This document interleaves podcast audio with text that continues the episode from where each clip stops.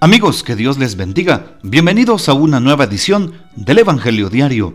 Estamos a domingo 30 de octubre, llegando al trigésimo primer domingo del tiempo ordinario.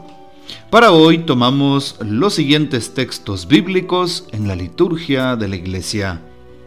En la primera lectura escucharemos el libro de la sabiduría, capítulo 11, versículo 22 al capítulo 12, versículo 2.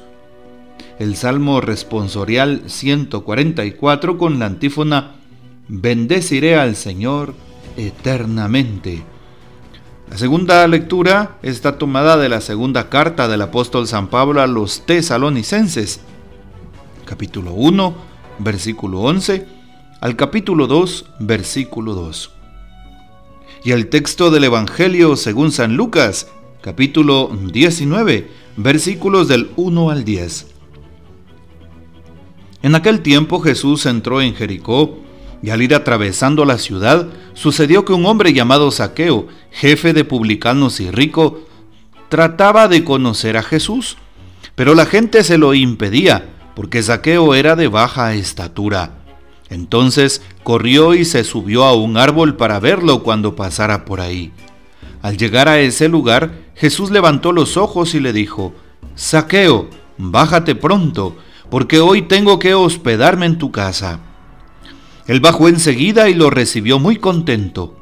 Al ver esto, comenzaron todos a murmurar diciendo, ha entrado a hospedarse en casa de un pecador. Saqueo poniéndose de pie, dijo a Jesús, Mira Señor, voy a dar a los pobres la mitad de mis bienes y si he defraudado a alguien, le restituiré cuatro veces más. Jesús le dijo, Hoy ha llegado la salvación a esta casa, porque también Él es hijo de Abraham, y el Hijo del Hombre ha venido a buscar y a salvar lo que se había perdido. Palabra del Señor, gloria a ti, Señor Jesús. Empecemos viendo cómo Jesús va en búsqueda de las ovejas perdidas de Israel. Va en búsqueda de aquellos que pues han sido excluidos, rechazados o son pecadores. De hecho, San Mateo capítulo 9, versículo 9 nos recuerda la llamada de Mateo y también unos versículos adelante nos dirá aquella frase tan linda que pues será eh, bien recibida por los hombres y mujeres de todos los tiempos y también de todo el mundo. Yo no he venido por los que están sanos, sino por los enfermos. No he venido por los justos, sino por los pecadores.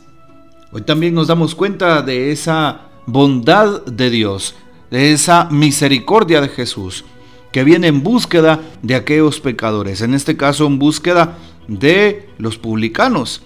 Y hoy, pues, en búsqueda de saqueo, jefe de publicanos y rico.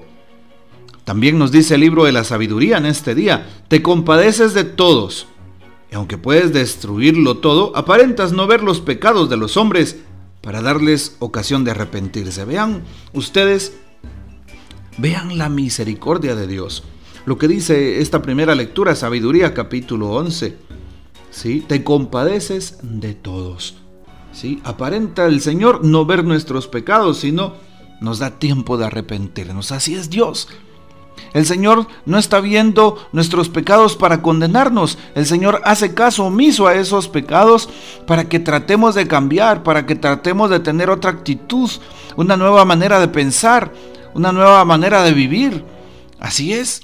Pero pues hoy nos hace esta invitación la palabra de Dios como el Señor tiene piedad y misericordia y nos pide el arrepentimiento. Vale la pena entonces hoy también eh, darnos cuenta que el Señor estará con nosotros. Es más, lo dice el Salmo 144, el Señor es compasivo y misericordioso, lento para enojarse y generoso para perdonar. Ahí está. Siempre el Señor generoso, siempre tomando la iniciativa, siempre perdonándonos.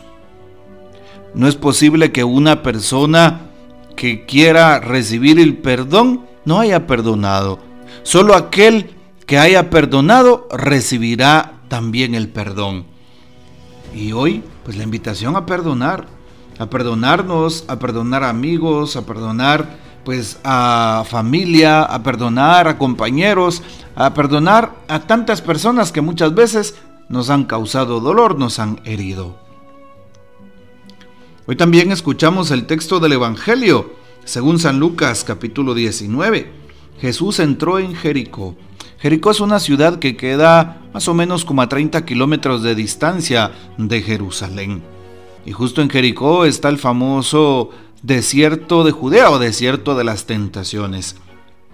Y pues Jericó es una ciudad de palmeras, una ciudad muy rica en cultivos, sí es como un oasis en el desierto. Y en el tiempo de Jesús, pues era una ciudad netamente comercial por este motivo.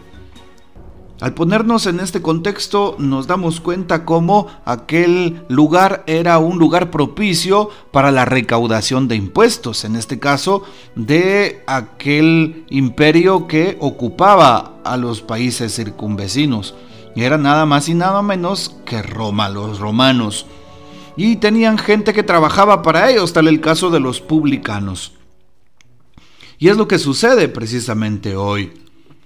Aquel hombre llamado Saqueo, pues también es el que aprovecha el contexto mm, de Jericó para poder hacer la venta también de eh, pues su trabajo en este caso pues eh, tenía esos tratos con los romanos pero ¿qué hace aquel hombre cuando Jesús llega?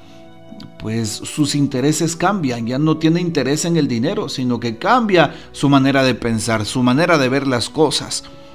Y pues empieza a tener sus intereses puestos en Dios.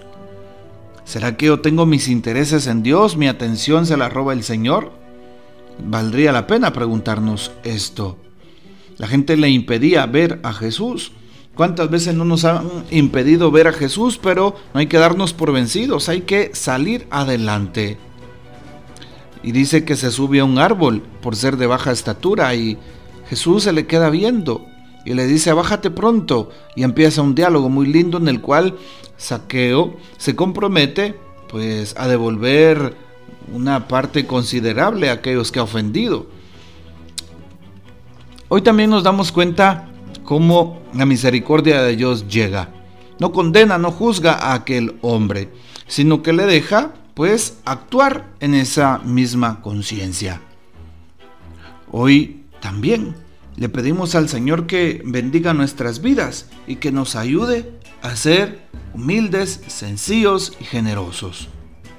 Nos damos cuenta como Saqueo también dice, la mitad de mis bienes se las daré a los pobres Interesante ver las pruebas que presenta Saqueo y que aporta sobre todo en ese contexto de su conversión radical al bien, a la verdad, a la justicia, a la fraternidad, a la auténtica libertad, a la solidaridad, pues todas estas acciones son fehacientes y por eso demuestra un cambio total de mentalidad y de conducta, es decir, una conversión auténtica. Su pequeña figura se agiganta gracias al amor que le hace crecer, liberándolo de su egoísmo explotador. Al renunciar al afán de acumular, opta por la alegría de compartir con los demás lo que él poseía. Pues pidámosle al Señor que nos ayude también a poder ser copartícipes con los demás, a darles pues aquello que más lo necesitan. Y bueno, pues a seguir participando el día domingo en la Santa Eucaristía. Esta es la invitación. Y pues termino recordando que Dios está con nosotros y jamás nos va a desamparar. Jamás el Señor se irá, todo lo contrario. Hoy le pedimos al Señor día domingo, que nos ayude a participar en la celebración de la Santa Misa, participar como familia y prepararnos para el próximo 1 de noviembre, Día de Todos los Santos, y el 2, Día de los Fieles Difuntos.